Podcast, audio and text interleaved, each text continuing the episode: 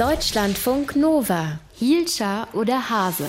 Wie gehen Pandemien eigentlich zu Ende? Also so spanische Grippe, Pest, Cholera, Pocken, was es da so alles gab. Wie war denn das eigentlich damals? Also wie hört sowas auf? Ist es irgendwann einfach vorbei? Und wie kam es dann dazu? Was ist da passiert? Das ist eine Frage, die man durchaus mal stellen kann, während man in einer weltweiten Pandemie steckt. Und deswegen sprechen wir mit Bastian Berbner. Er ist Zeitredakteur, hat sich genau diese Frage gestellt und dann recherchiert. Guten Morgen. Guten Morgen. Wie entwickelt sich denn ein Pandemieerreger zurück? Zum Beispiel jetzt bei der Pest.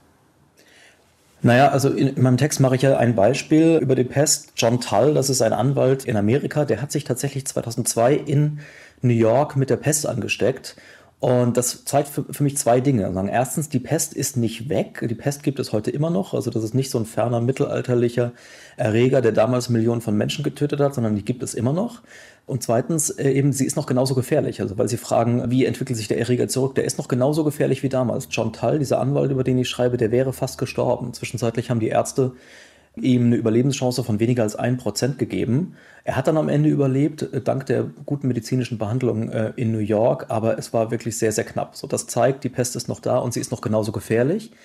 Die Pestpandemie in der Vergangenheit ist zu Ende gegangen, weil sich die soziale Reaktion, also die gesellschaftliche Reaktion auf den Erreger geändert hat, nicht der Erreger selbst. Also wir haben halt einfach viel dazugelernt im Laufe der Jahrhunderte, vom mittelalterlichen schwarzen Tod bis heute. Und äh, da gehören eben die Dinge dazu, die, mit denen wir gerade täglich zu tun haben. Also die Gesundheitsämter, die irgendwann entwickelt wurden, das Wissen um die Wirksamkeit von Quarantänemaßnahmen, Abstand halten und so weiter. Das hat alles ähm, quasi auch bei der Pest sehr stark geholfen und auch natürlich das Wissen, wie man sich überhaupt ansteckt. Also über, über Flöhe hauptsächlich und, und Ratten. Und als man das mal verstanden hatte, Ende des 19., Anfang des 20. Jahrhunderts, ähm, war es dann gar nicht mehr so schwer, sozusagen das Leben so zu organisieren, dass eben Ratten und Flöhe ähm, aus dem Alltag der Menschen quasi ferngehalten hat. Also dass man Häuser so gebaut hat, dass Ratten nicht mehr reinkamen, dass man Schiffe, wenn sie im Hafen lagen, mit so Rattenblechen ausgestattet hat, dass die Ratten quasi nicht mehr über die Schiffstaue ähm, an Bord klettern können und so weiter. Solche kleinen Dinge haben riesige Unterschiede gemacht und so hat man dann quasi langsam, aber sicher es geschafft, diese Pest äh, zurückzudrängen. Also der Mensch muss irgendwie schlauer sein und sich schlauer anstellen als der Erreger. Aber trotzdem, manche Erreger kann man eindämmen und manche kann man auch ausrotten, oder?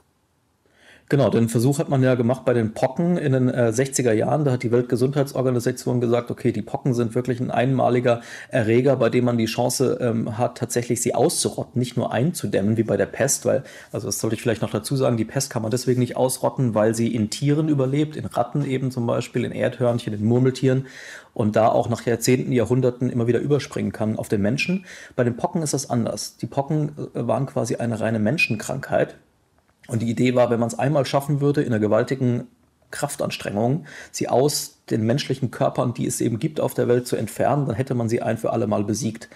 Und dann hat die WHO eben äh, 1967 diese riesige Impfkampagne gestartet. Und sind wirklich weltweit losgezogen. In 50 Ländern äh, waren die Pocken damals noch endemisch und sind richtig so mit, mit Impfteams durch den Dschungel im Kongo und äh, durch die schneebedeckten Berge in Afghanistan und mit den Booten den Amazonas hoch bis in die letzten Dörfer hinein, um wirklich jeden Menschen zu impfen, der irgendwie in der Nähe ähm, vom Pockenvirus sich befunden hat. Das hat zehn Jahre gedauert, bis sozusagen am Ende nur noch Somalia übrig war. Und da beschreibe ich dann im Text eben den letzten Patienten. Man weiß genau, wer der letzte Pockenpatient war, den es hier auf der Welt gab. Ein äh, Koch im Süden Somalias und äh, mit dem ist es dann tatsächlich im Oktober 77 zu Ende gegangen. Faszinierend. Aber Corona gehört dann eher in die Kategorie, man kann es nur eindämmen und wir müssen schlauer sein. Jetzt sagen die einen so, die anderen so, dass wir gerade eigentlich ja sehr viele Möglichkeiten haben im Jahr 2020, 2021. Andererseits wir trotzdem uns ein bisschen bucklig dabei anstellen, ne? Naja, das kommt immer darauf an, was man eben für einen Vergleichsmaßstab ansetzt. Wenn ja. man sich anguckt, wie das mit der, mit der, bei der Pest war, da hat es Jahrhunderte gedauert, bis man überhaupt verstanden hat, was das Problem ist. Und jetzt hat es Tage gedauert, also jetzt im Sinne von jetzt in der Corona-Pandemie, hat es Tage gedauert, bis das äh, Virus dann komplett Gen für Gen sequenziert war und das frei zugänglich im Internet war. Also das ist natürlich Lichtgeschwindigkeit im Vergleich zu damals.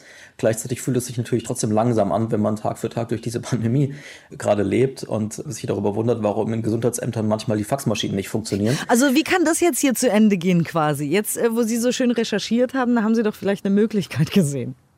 Naja, drei Dinge. Impfen machen wir ja gerade, wird auch immer besser. Äh, zweitens, all das, was eh schon läuft seit, äh, seit Anfang, ähm, Quarantänen, Gesundheitsämter äh, testen und so weiter. Und drittens, das, da mache ich den Vergleich im Text mit der Pandemie HIV-AIDS. Es kommt, glaube ich, einfach auf jeden Einzelnen an. Also solange sozusagen diese anderen beiden Instrumente noch nicht hundertprozentig funktionieren oder nicht irgendwie von heute auf morgen verfügbar sind, wie der Impfstoff, muss man einfach darauf vertrauen, dass jeder Einzelne mitmacht, äh, versteht, worum es hier geht und sich schützt und damit auch andere. Vielen, vielen Dank für diese Einschätzung. Zeitredakteur Bastian Berbner hat recherchiert und zwar zu der Frage, wie gehen Pandemien eigentlich zu Ende? Und jetzt also quasi mit dem historischen Blick auch nochmal auf das, was wir gerade durchmachen. Der Appell, es geht um jeden einzelnen Menschen. Es geht nicht um die da oben und die anderen. Und wieso können die denn nicht? Wieso haben die denn nicht? Wieso weiß man denn nicht? Wieso haben die denn nicht schon längst? Deutschlandfunk Nova. Hielscher oder Hase?